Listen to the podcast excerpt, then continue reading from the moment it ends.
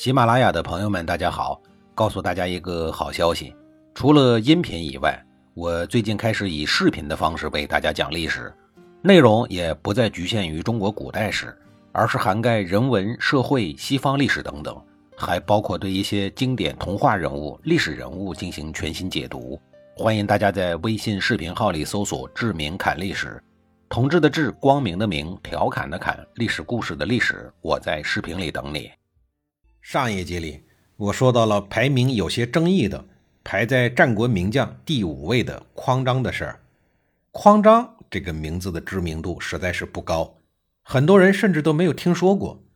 匡章是田氏的后代，生卒年不详，早年曾经是孟子的学生，因为死后谥号为匡，所以后世称呼他为匡章。他主要活跃于齐宣王时期至齐闵王初期。这个时期的天下格局是，称霸了百年的魏国走向了衰落，齐国、秦国、楚国三个国家崛起，而这种此消彼长的国际局势，正好给了匡章施展才华的舞台。其位列战国第五大名将的辉煌战绩，正是在这个时期取得的。匡章首次带领齐军出征以后，便很快在桑丘之地与秦军碰面了。双方大军扎营以后，便开始了对峙。秦军将领为了严明军纪，也为了拉拢齐国的人心，于是下令说：“有谁敢在距离柳下惠坟墓五十步以内打柴的，便判死罪，绝不宽恕。”同时，为了鼓舞士气，还下令悬赏，说有谁能够得到齐王首级的，封万户侯，赏赐两万两黄金。秦军因为是孤军深入。跨越韩魏两国不远千里来打齐国的，生怕韩国、魏国在背后捅刀子、砸黑砖头，所以底气呢特别的不足，只是虚张声势的向齐国出兵。实际上他们是犹豫不定，不敢贸然进攻的。由于秦军和齐军是对峙阶段，所以齐军和秦军之间军使来往是很频繁的。于是匡章便利用这个难得的机会。把齐军的军旗换成了秦军的样子，然后派部分齐军的将士混到了秦军的队伍。从匡章的这个决定来看，可以看得出他是有一定胆量和魄力的。《战国策·齐策一》记载说：“与秦交合而舍，使者数相往来。匡章未变其徽章，以杂秦军。”匡章的这个做法，使得齐军的侦察兵认为。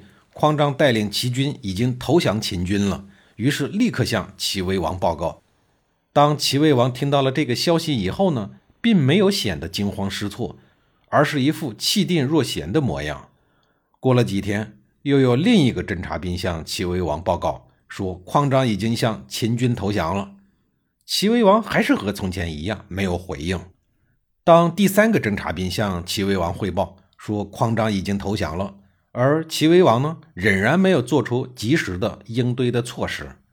这时候，有的朝臣已经按捺不住了，他提醒齐威王说：“不同的人提供的侦察报告内容都是一样的，说明匡章已经真的投降秦军了，请大王提早做好防范的准备。”但是齐威王的回答却出乎这位朝臣的意料，他说：“匡章是不会投降秦军的，我为什么要派兵去攻打他呢？”齐威王为什么会坚信匡章不会投降秦军呢？况且匡章的行为已经有了投降秦军的嫌疑呀。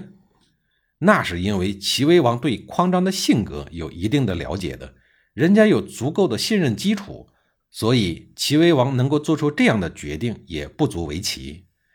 齐威王能这么做，更能彰显出他是一位明君。果然不出齐威王的意料，没多久。秦军被混在队伍里的间谍和匡章的主攻部队，在里应外合的作用下，全军崩溃，大败而归。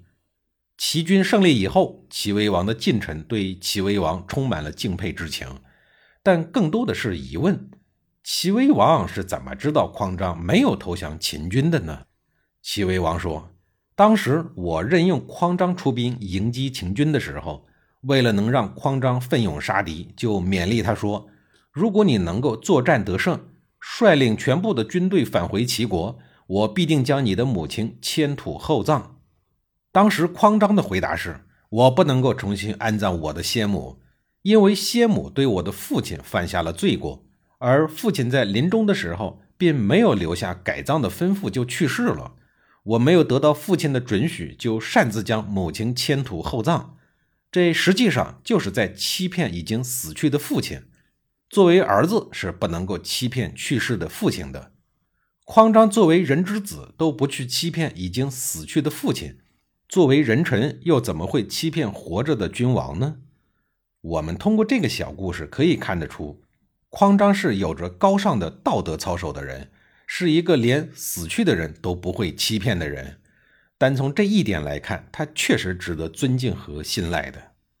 齐威王通过匡章的言行，就对匡章的道德操守和办事能力有了一个充分的了解，并且对匡章所做的事情持坚定不移的态度。他并没有被谣言所迷惑，这也正是齐威王的过人之处。桑丘之战惨败以后，秦惠文王迫不得已。只能派陈轸作为使者，以西藩之臣的身份去向齐威王谢罪。从此以后，二十多年不再敢招惹齐国。三年以后，也就是公元前三二零年，齐国历史上第一个称王的齐威王去世了。公元前三幺九年，齐威王的儿子田辟疆顺利继位，是为齐宣王。史料上记载，这个人有喜欢听竽的癖好，竽啊是古代的簧管乐器。于是南郭先生混进了他的皇家吹竽乐队，然后就制造了“滥竽充数”的成语典故。当然啊，他不仅仅是一个喜欢民乐的君王，在他临死之前也曾经辉煌过。而他给齐国带来的最大麻烦是招惹燕国，此举最终给他的国家、他的子孙带来了灭顶之灾。故事一旦心酸，必然漫长。燕国在整个春秋战国的历史中，一直是存在感很低的国家。这或许和他偏安北部一隅有很大的关系。毕竟春秋战国的舞台一直都设在中原的中央地带。燕国的存在感虽然低，但并不代表其国力孱弱到谁都可以来欺负的境地。齐宣王继位后的第六年，燕国政坛大乱。燕王哙从父亲燕翼王手里接过大任以后，连续六年一直都没有什么可圈可点的工作业绩。燕王哙不单是一个平庸的君主，还是一个很没有自知之明的人。大概是因为看了几部颂扬尧舜二帝贤明、万民归心等心灵鸡汤类的书，便对这两位羡慕的不得了，一心想要效仿他们，心心两两的要做名垂千古的圣主明君。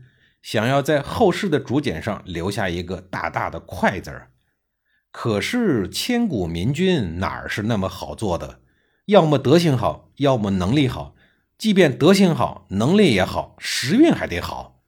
令人遗憾的是，这三个最基础的硬条件，可爱的燕王哙一个都不具备呀！这令他颇为的惆怅。燕王哙的烦恼很快被善于察言观色。颇有野心的丞相子之捕捉到了。子之是谁呀？身长八尺，腰大十围，肌肥肉重，面阔口方。他在燕王哙的父亲燕翼王在位的时候，就已经将燕国的权柄掌握在自己的手中，党羽更是遍及朝野。面对燕王哙的无能与平庸，子之早就有了取而代之的意思。下一集里，我再给您详细的讲述。